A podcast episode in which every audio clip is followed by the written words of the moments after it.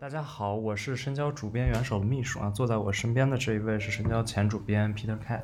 大家好，那这回我我们两个人也是想跟大家聊一聊关于戛纳啊、电影节啊这些事情。大家一直在讨论戛纳到底什么时候能举办啊，而且可能十六号的时候，戛纳平行单元也是已经宣布彻底取消了。对你来说，你觉得戛纳平行单元取消意味着什么呢？嗯，我觉得其实大家可能首先要了解一下戛纳有哪三个平行单元嘛。那么比较重要的，比如说首先是导演双周，导演双周是法国导演协会等于说主办的。然后另外一个比较重要的是影评人周。影评人周，那影评人周是影评人协会，但是影评人周大家都知道，它主要是针对导演的第一部和第二部剧情长片的。其实还有一个大家知道比较少，国内也关注的不够多的，就是 ACID，就是 A C I D，对。然后那个其实是属于发行协会吧，嗯，那就是那个规模比较小，但是从这次他们三个单元联合起来一起发发表这个取消声明，你也看到，其实阿 C 的是一个非常完整的，是在戛纳电影节中的一个部分。但其实就是平常我们去戛纳电影节，可能也很少去看 I C 的片子，对吧？对，比较少。但是其实有很多导演，我们现在知道的很多导演也是从阿 C 的开始的。那就是你为什么会觉得平行单元取消就意味着整个戛纳都已经取消了呢？对，我觉得其实戛纳有一个很有迷惑性的解，就是因为官方单元会叫官方单元，似乎其实平行单元就不是很官方。嗯，但实际情况，大家如果看过福猫的日记，其实是会发现戛纳的几个平行单元和官方单元之间是非常强互动的。就这个互动是指的是说，嗯，经常会出现，比如说三个单元抢同一个片子的事情，而且就是你说的是哪三个单元抢同一个？比如说很有名的是，就是。前年戛纳那个歌偶那个片子，那个就当时是非常有名，就是大家圈内都知道，当时戛纳三个单元，因为它是处女座嘛，所以戛纳三个单元都在抢这个片子，就是一种关注，影评人周和导演双周都在抢这个片子。嗯，然后就是福茂自己的日记里面其实也写的很清楚，他其实是在戛纳的就是选片的每一个节点上，他都是会跟另外两个单元的选片的负责人，他们是会互相通电话或者互相去，甚至坐下来吃饭就聊说。哎，哪些片子你们喜欢？哪些片子我喜欢？然后他们其实有的时候是因为他们。一直把戛纳视为是一个整体嘛，嗯，那么最重要的是说这个整体要把这个片子抢到，所以有的时候就是比如说官方单元也会非常有礼让的说，哎，这个片子如果你那么喜欢，那我们可能还没有那么喜欢，嗯，那干脆我们就把它给拒绝了，你们赶紧把他邀请进来，嗯嗯嗯嗯，就是像前几年大家特别火的那个法国的那个类型片《生吃》，嗯嗯，对，《生吃》就是一个其实官方单元自己是很喜欢的，而且官方单元就是他在犹豫是要放到一种关注还是放到午夜展映。那么他最后，但是当时就是说，其实影评人周的邀请更加的强一些，然后最后其实福茂也是等于把顺水推舟就把这个片子给了影评人周，所以他也是保证说，戛纳不同单元之间每个单元都有各自比较好看的片子，而且其实就是影评人周和导演双周也出了很多非常有名的、著名的现在的导演，可能他们就是从这儿起步去的官方单元。对，尤其是拿了金棕榈，对，非常多，非常太多了。这个就是我们都不用举例了。但是我觉得，就是在国内，可能大家还是一直有有偏见，好像那两个单元不够重要。但其实我们都知道，像达内啊、哈内克啊，嗯，包括像好像赫尔佐格这些人，其实最早都是导演双周的。多兰也是导演双周出来的。就我印象很深，其实你去导演双周的那个那个电影院去看片子，他开头放的那个片头上，就是基本上所有大师都有。对对对，各种各样大而且你不要忘记，那个导演双周放片那个厅，就是以前的戛纳的电影。所以说，其实这三个单元之间，虽说可能各自的立场还有各自的趣味会有所区别，但他们都代表一个整一个戛纳。嗯，所以说这三个单元取消，就意味着其实今年一半的戛纳已经没了。所以我们其实更可以把就是福茂现在。迟迟不取消这个事情，理解为是一个挺外交的一个辞令。当然，像很多人说的，就是他有可能戛纳今年也许会不会在秋季，甚至更晚的时候，或者会跟什么威尼斯、跟圣塞、跟别的电影节合起来办，有没有这种可能性？我觉得有，但是我觉得就是这里面从平行单元已经取消这个事情看得出来，其实客观上举办戛纳电影节这件事情，在今年其实已经是。不太行得通了。嗯那么我觉得官方单元现在还没有取消，更多的是主观上的一个不愿意妥协，包括可能有一些策略性的考虑，因为我们都知道电影节之间竞争非常激烈。那么如果你今年所有戛纳当然代表全年里面最好的电影，那么戛纳没有能举办，那就意味着所有的片子可能都会跑到秋季的威尼斯啊、圣塞巴斯蒂安啊、多伦多啊。当然，呃，我个人是认为，其实威尼斯、圣塞巴斯蒂安。多伦多以目前疫情的现状来看，也都呃不太行。对，我觉得就是我，我觉得能够顺利举行的概率，我个人觉得最多百分之百分之五十吧。嗯我不知道你怎么看。其实我很奇怪的一点就是，如果戛纳它已经说白了就是已经实质上举行不了了，那他拿着这些片子还有什么用呢？那他其实是耽误了这些片子啊。对，所以说其实那些片子的片方他们也其实也可能是不会接受的，所以我觉得这里面就是一个博弈嘛。福茂是从策略性上来说是比较想不把话说死，为之后有可能翻盘做任何的准备。嗯嗯他只是不把话说死。但是其实三个单元取消，我觉得是这是一个比较客观和事实的呃结结论，其实是。嗯嗯嗯。那他们为什么不同时宣布呢？为什么就是先是这三个平行单元宣布？我觉得很简单啊，就是说这里面客观上另外三个都已经认输了，但是有一个就是 嘴巴很硬的，对吧？就是说，而且你像就你看这几个单元，他们背后其实都还是肯定是有法国文化部的支持的。那么你看到他们都取消，说明其实整个政府和政策层面其实是不是很支持这个事情的。嗯那么官方单元还没有取消，我个人觉得就是一个官方单元非常主观的一个决定吧。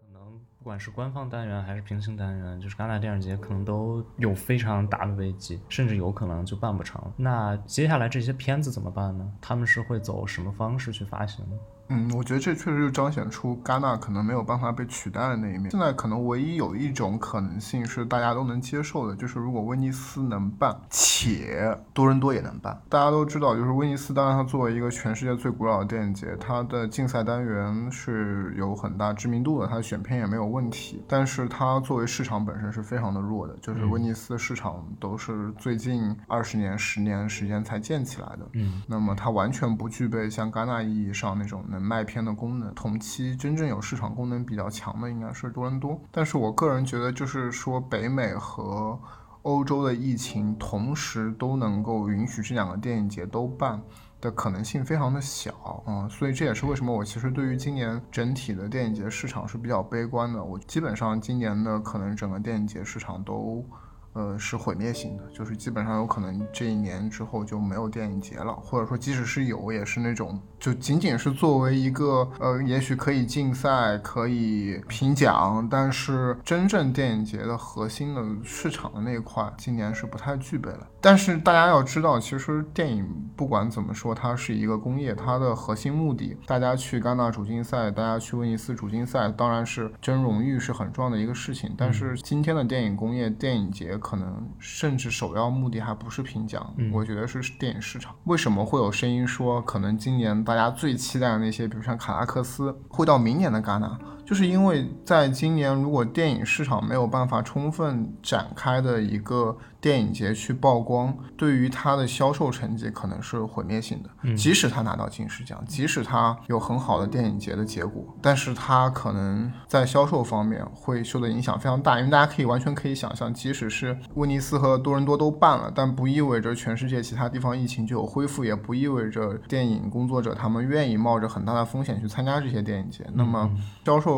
总是会受打折扣。那也许对于这些，特别是投入特投资特别大的电影，就是那些片方可能宁愿说，哎，干脆我把这个片子再积压一下，到明年的戛纳电影节，嗯等到一切都恢复了，再去做世界首映。其实这个道理就跟中国很像啊，因为中国你比如说春节档，大家都知道春节档的片子投资非常大。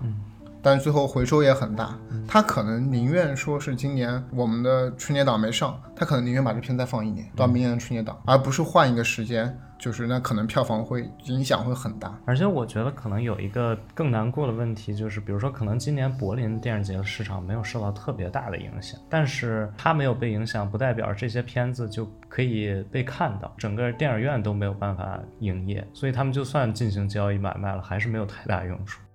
即使后面比如说威尼斯啊、圣塞啊这些电影节真的办了，我们肯定会看到有大量行业里面大家最期待的片子的片方，他们可能会选择把这些片子给压一下，嗯嗯，就完全有可能拿到明年的戛纳。嗯，就算是有评奖，那可能它其实未必能代表一个正常年份一个电影节应该出现的质量。就算戛纳放到九十月份去办，就是非常大的可能性，也是我们看到那个片单，不代表是今年最好的片单。嗯很多片方有可能选择把片子再压一年，压一年，对。嗯所以就是，但是你从这个事情上，你也可以看到，就像我们的春节档在中国是一个其他档期是完全没办法可比拟的。其实我觉得戛纳在整个行业里也是这么一个位置。对于真正的特别大的片子，我觉得也许威尼斯加多伦多这样的双首映可能可以达到戛纳的标准，但是我觉得大多数的片子。它在戛纳那种一次性的全球如此多的媒体的关注，然后电影市场如此的大，嗯嗯它所能达到的市场和口碑的那种双效应是没有电影节能够复制的。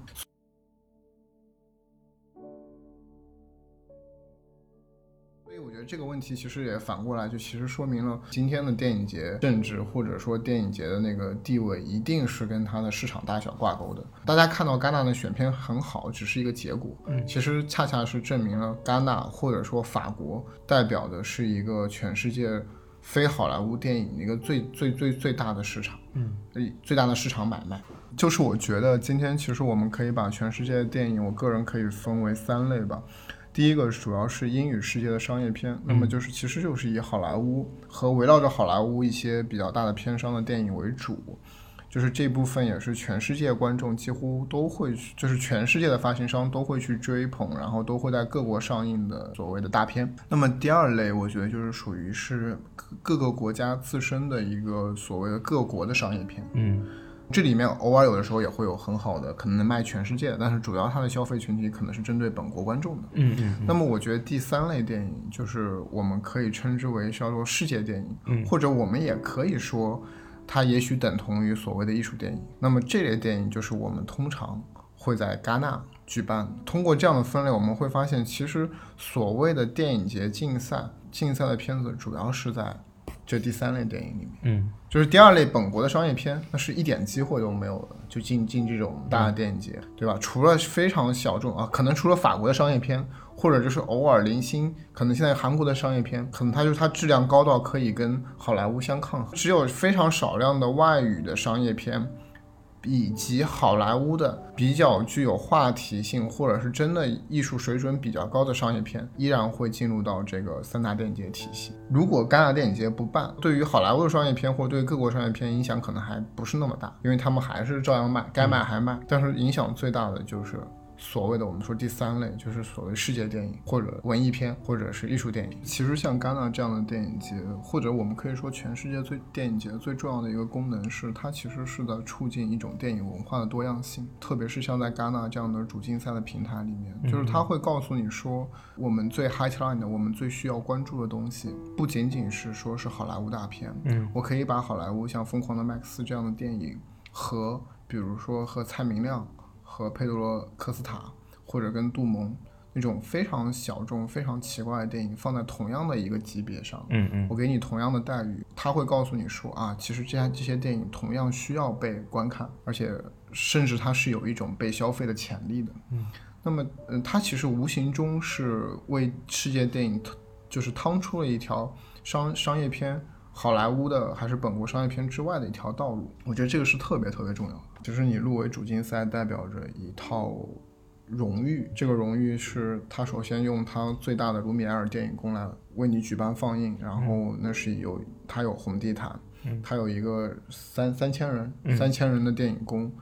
他配备新闻发布会，他是在用这样的一套礼仪来肯定，来甚至来平衡全世界各种各样的电影，他似乎也在告诉那些电影发行商。就是这个世界上不是只有好莱坞大片，不是只有迪士尼，不是只有派拉蒙，一个非常小的国家，比如泰国，嗯，一个呃非常难看懂的电影，但是其实，在我们的这个舞台上，它具有一样的一个高度。这一套无形的礼仪，其实是最大化它的潜在观众吧。我们知道，其实每年戛纳有这么多人来市场，当然。呃，可能大多数人是冲着为了第一时间能看那些有明星的一些好莱坞电影，嗯，或者那些最有名的那些艺术片导演吧。嗯，但是他们来了戛纳，他们可能也有机会看一些，因为那是在主竞赛的，拿到一张票很难，所以他们可能也会因此去看一些他们可能从来没有看到过，他们从来没有听说过那个国家很小的国家，来自厄瓜多尔或者来自泰国或者来自印尼。但是因为他们看了，也许他们这里面有人会把这些电影带到全世界各地。嗯，我觉得就这是一个戛纳其实非常理想化的一个地方，觉得这也是一个。法国人搞出来的这一套电影节政治，在它的根基处，它其实是非常真诚的，就是希望世界电影非常的多元的。他非常希望在世界各地，在在最贫穷的地方，可能也会有电影影像的产出吧。当然，就是从结果上，我们也知道，其实还是好莱坞电影没有大吧。对，但是其实我们比如说能够从《寄生虫》的胜利这件事情里面，能够看到就是。我们去年都知道那个奉俊昊，呃，是如何的告诉美国观众，其实你也是可以看有字幕的电影。如果没有戛纳，如果他没有拿金棕榈，就是后面的一切，我觉得是不可被设想。甚至如果他去了别的电影节，都不一定能设想。很多人会把卢米埃尔宫描述成这么一个电影的圣殿，而且为这也是为什么可能，其实，在戛纳的选片策略里面，呃，卢米埃尔电影宫。就是他们一直会强调说，我未必是为了最好的电影准备的。嗯，就是我今年戛纳主竞赛选的未必是。这一年最好的电影，但是它可能代表的一定是一个最应该被关注，或者说你已经到达了这个位置的一个电影人。我忘了，就是这个说法，就是卢米埃尔电影宫其实代表的是一个对于你已经是一个非常成熟、优秀的世界级的电影工作者的肯定。嗯，他其实我觉得可能像诺贝尔文学奖是同一个感觉，就他颁给的不是某一部作品，可以这么说。对，是对，我觉得完全就是完全正确，就是说。比如说，我们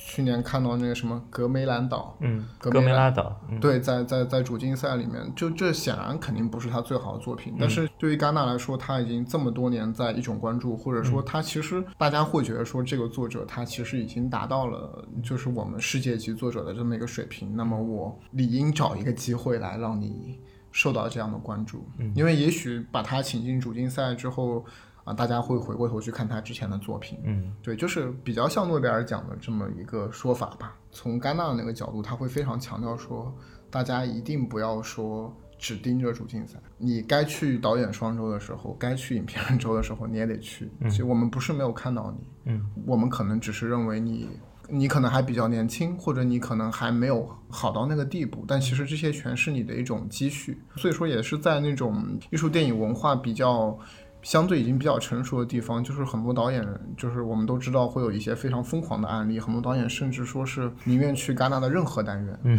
都不愿意去威尼斯主竞赛，所以这也可能是一个戛纳比较独特的一个魅力吧。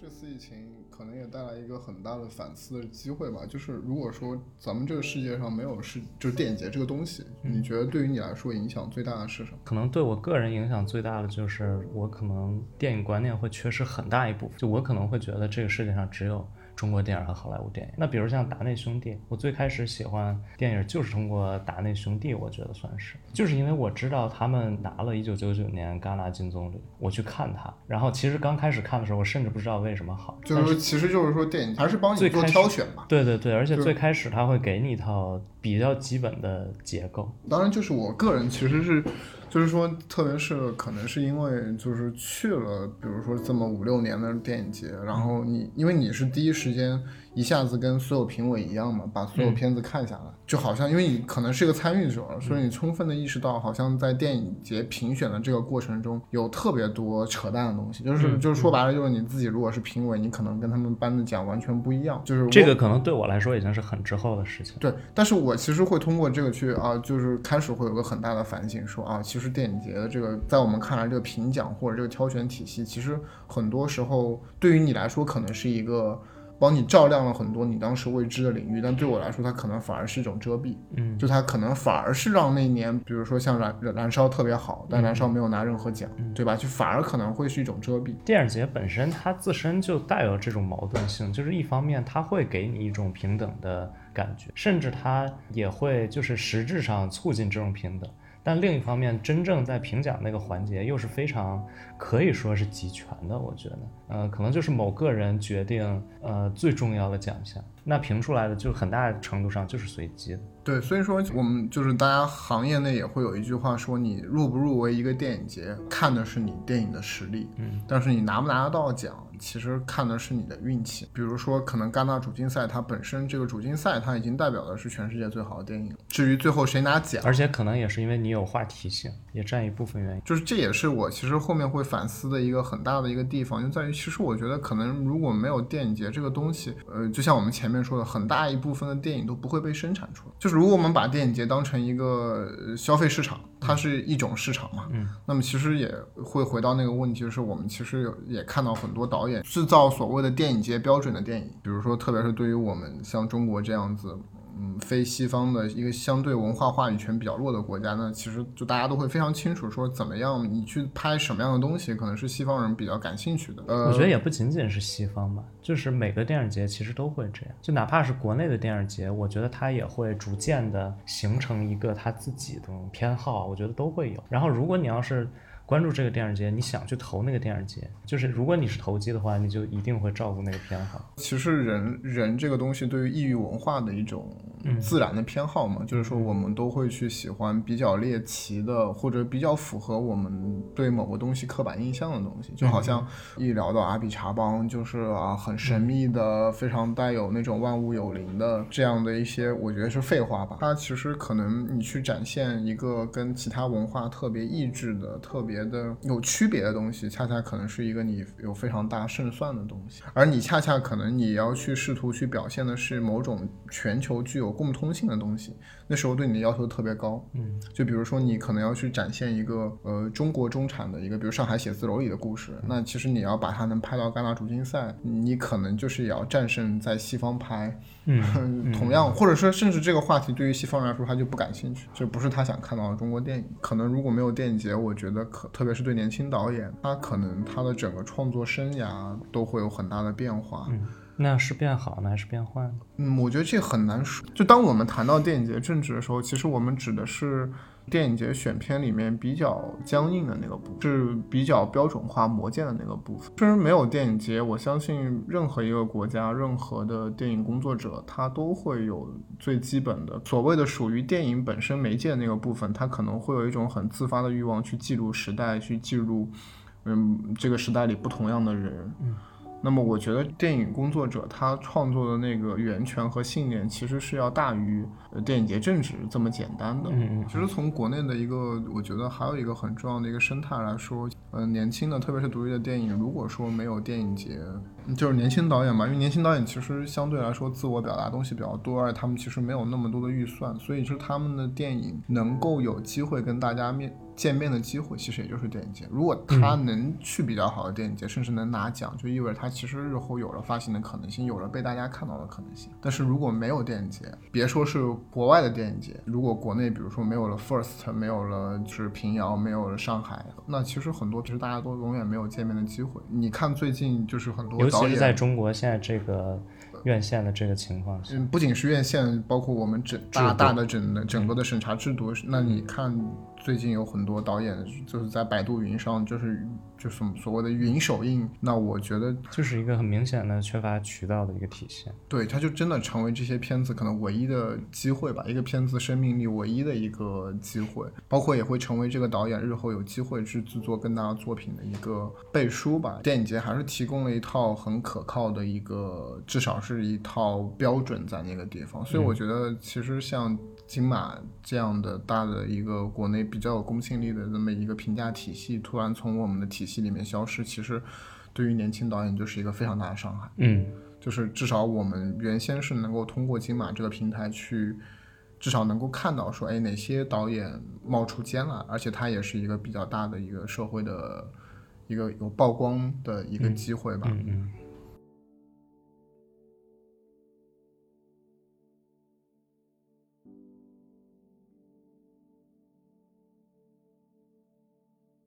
现在，呃，电影节我觉得也并没有完全消失，主要还是分成两个部分嘛。可以说，一个部分就是它可能像戛纳这样处在一种待定或者半取消的这样一个状态。那另外一种可能性就是它会积极的走向线上。那比如西南偏南就已经走向线上，包括像这种呃瑞士真实电影节，它也已经完全走向线上。那这几天我也比如说在这上看到了有中国导演的片子，比如像这个千年舞台。我看到就觉得其实还，呃，挺好。但是，比如说，如果我自己，呃，就从来没有去过瑞士，我也很难去那个地方真的去参加一个实实际落地的电影节。呃，对我来说，可能这种线上电影节反倒是一件好事儿。那对你来说，电影节走向线上会有怎样的影响？那它对整个工业体系会有怎样的影响？我觉得就是首先，其实就是是是是客观和硬件层面的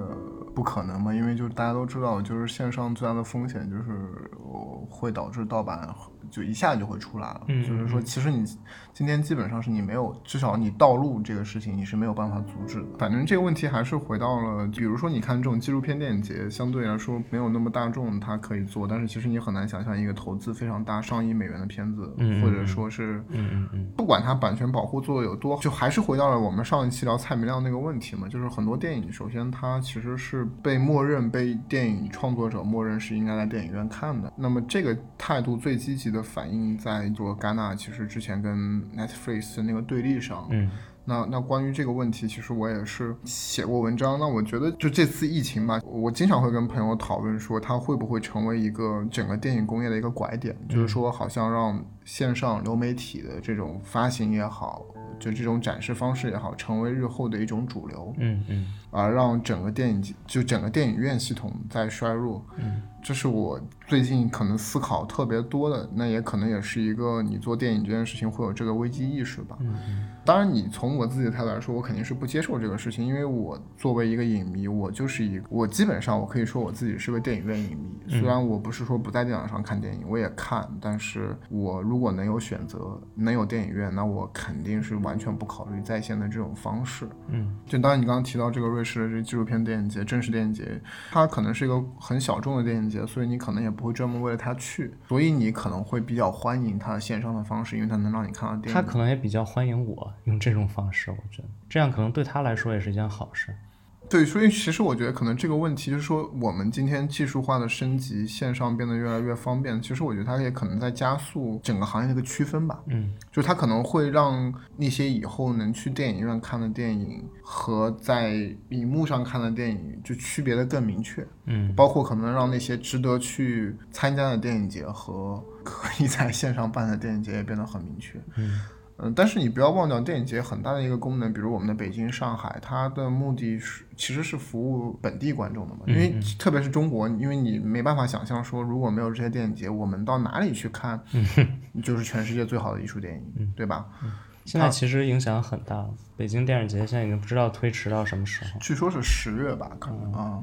那我但我觉得上就像上一节，可能它我不知道现在什么情况，但是它可能。最大的危机也是，比如说他拿得到拿不到戛纳的片子，那肯定拿不到啊，就是他肯定能拿最多是拿柏林的片子嘛。对，所以所以其实你从这个角度来看，你会发现其实电影节文化它其实本身就在维护的就是一套电影院制度。嗯，因为电影节它为什么是叫我们叫电影节，就是它其实是一个在地性很重要嘛。嗯。festival 它其实蕴含的含义就是说，他要把人聚集起来，他要是有一那种狂欢的气氛也好，他就是是在一个很规定的范围内，在集中非常大的一释放能量的一个东西。这也是一个电影院的缩影吧？为什么我们选择的是工厂大门，卢米埃尔兄弟在巴黎的那个大咖啡馆放电影那个事件作为电影的诞生日，而不是说卢米埃尔第一次拍，甚至大家都知道，跟卢米埃尔电影同样的有另外一种电影，就是就是爱迪生的，像看幻灯片，每个人只能就是今天我们会在游乐场看到那种东西，就是、嗯嗯就是你你可能只有一个人很大的机器洋片嘛拉洋片，对，就是那种东西。他其实从一开始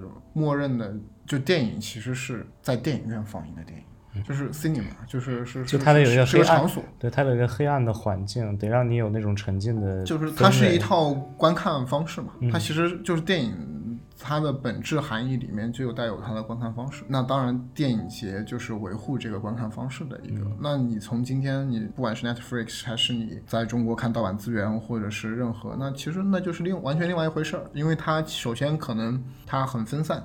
就是每个人对着自己的荧幕看，所以它可能符合的是我们这个时代不停的碎片化，人与人之间不停的通过技术手段的升级可以原子化，嗯。但它其实可能跟电影本身所蕴含的那种公众性、公共性是截然相反的。而且我们看这次疫情，就是疫情其实影响的是电影的全方位。嗯比如说你你有了疫情，你剧组不能拍摄，所以他告诉你，其实电影从制作的时候开始，它就是一群人，它有很大的资本的注入，它不是就是你一个人在家里写书就能完成的，或者是你弹音乐，它是一群人制造出来的。然后它也是需要被一群人在一个固定场所观看的一个东西。嗯就是这个问题在中国比较吊诡的是，就是中国的艺术片观众恰恰是太过于习惯一个人去欣赏这个东西，太过于习惯是非常封闭的。电影院绝对不简简单单是一个你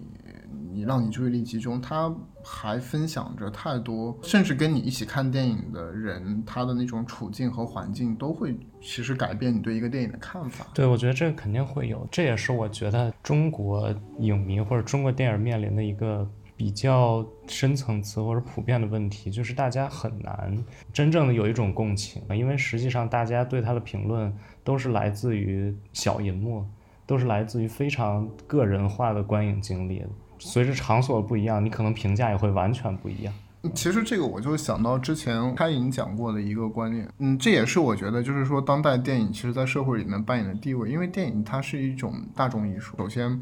可能它作为一种经济和消费方式，它已经渗透在我们全国各地吧，或世界各个地方。嗯那么它是一种最普遍的观影方式。那么所以它其实能够在一个某个具体的时间段，共同创造出一个社会话题。嗯，因为你会发现，其实中国社会就有个特点，就这是开云说的啊，他说他觉得中国中国人看电影非常像是在搞革命。嗯，比如说你当你看《我不是药神》的时候，就整整个社会都在讨论，呃，就是中国的医疗体制问题啊。那比如说你在看《少年的你》的时候，他又会大家会去一起去讨论一个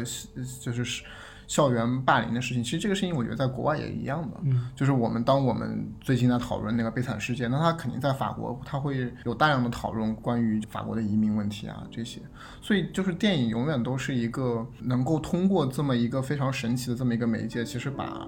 整个社会往某一个方向上去抓的，嗯嗯，就这么一个东西，我觉得这是一个，我觉得它至少得有一个在相同时间共同经历的这么一个。但是其实你说这个也不必须啊。其实大家如果就是说各自在家里，比如 Netflix 就是今天发布这个片子，嗯，其实大家都看了，大家其实还是可以讨。就但我觉得这个确实很难会形成一种社会话题，因为你在网络上你的选择实在是太多样。但是比如说你在院线上，你可能这一段时间你选择不是很多，或者说它呃真正有口碑的电影没有那么多。所以你所有人都会去看那同一部电影，它才有可能造成这种效应。我觉得不仅仅是电影。院可以有这种效果，可能在法国大革命的时候，戏剧也有同样的类似的效果。就是这样一个场所，我觉得很重要，在某一段时间去大家共同经历一件事情，我觉得这是非常重要的。对，其实就是这个。我之前我其实会讨论比较多，就是从一个微观的情绪，因为特别是这个就是网络上会滋生特别多，就比如说对于电影节前方记者那个报道的不准，或者是大家觉得就是这个反差很大。那么我觉得这里面其实我们也，比如说像戛纳这样的电影节，它给你创造那种特别的那种氛围，其实会让你对电影的评价，我觉得不是说准不准确，而它其实会无形中去影响你对一个电影所释放的情感。对，特别是这个，我觉得影响特别大的是戛纳的排片。嗯，有的时候，特别是就是说，可能你一连串看了很压抑的电影，突然给你看一个稍微好看一点的电影，你可能会特别喜欢它。但是其实可能你拿到等到他出资源的时候，或者等他上院线的时候，就大家可能那会儿就是连续看了挺好看的电影，就挺挺挺消费的电影，突然看你觉得没什么。我又要回到我经常说那个，我我可能这辈子都没有办法就跟别人说，我说我看托尼·厄德曼那个那那那个世界第一场那个就是全场的那种爆笑和。那种氛围，嗯，就让你完全没有客没有办法客观的去给那个电影打分，但是但是但是没有办法复制。对，但是那个场就是，但是我相信他那个在那个场景里面，电影所能够给予你的那种那种现场感，我觉得已经跟戏剧是几乎一模一样。他就是嗯就他能够让就是台下所有观众鼓掌，好像是让他让女主人公去唱歌，就就那是本身也是真实，对，就是所以说你没有办法否定。但是我觉得你这个东西就是说，我我当时我后来戛纳结束之后，我回到巴黎，我后来就是可能在暑假的时候，我又再看了一遍它。但是就是因为那那时候那电影院就是首先没坐满，可能就坐了三分之一，然后大家也没什么反应，所以就是那个就其实那个反差真的是很大的。到那个地步，其实它作为一个就像戏剧一样，可能此生仅有一次的那种那种东西都会跑出来，所以我觉得那那是一个特别神奇的，或者那也是可能电影节之于我很奢侈的、很昂贵的、很很毕生难忘的东西。当然，这个是可能是我比较幸运，但是我觉得同样的事情，其实我相信可能今天对于很多经常去上海电影节、呃去北京电影节的观众，他也会有，即使他可能发生的是很不愉快的事情，是很很多观众没有素质，但是可能他也会记住大家看大荧幕的那种经验，真的。它，我觉得它不仅仅是一个平面的银幕，嗯，它跟整个这个场所里所有的东西都有关系。对，就确实又回到了很很矫情的那个关于电影院好像是一个爱的场所的那种讨论里面去。但它在某种意义上，它真的是我们会发现，其实我们看电影这个行为，永远当然可能影迷们可能会有太多，就是说他只是为了去看这个电影。可是对于可能普通人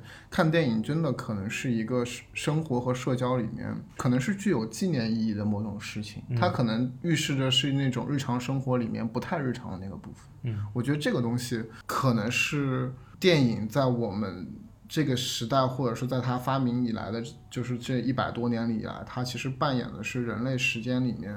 特殊的那个部分。我觉得这个很重要。很多事情可能都是可以在线上做的，比如说前几天我听一个朋友说，他的朋友在线上大家对着一起视频聊天喝酒，但是 但是你们就是没有办法云观影。嗯嗯，就是你没有办法有那种大家坐在影院里一起看片的那种感觉。对对对，当然你也可以发弹幕，但是你也可以有一种就是都在参与的感觉，但仍然是差很多。对，所以其实每次就是最后要回到讨论这个电影院的话题，其实你最后能说这个流媒体跟不管是跟电影节还是跟电影院的这种对峙，其实最后都还是技术在使我们的时这个时代人越来越分离的一个嗯趋势里面很小的一个部分。电影其实，在我们当代人的生活里面，我觉得它永远占据着一个非常非常特别的位置。因为我相信，其实任何人邀请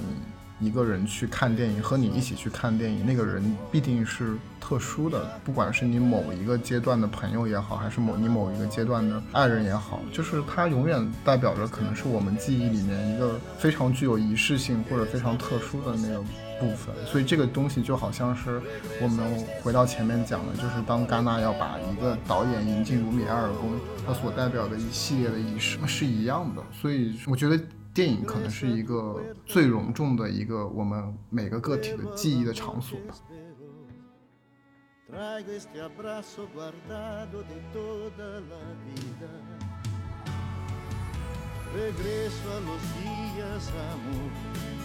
Que compartimos tú y yo. Calles, lugares que cuentan historias vividas. Hoy regreso a tus brazos, amor.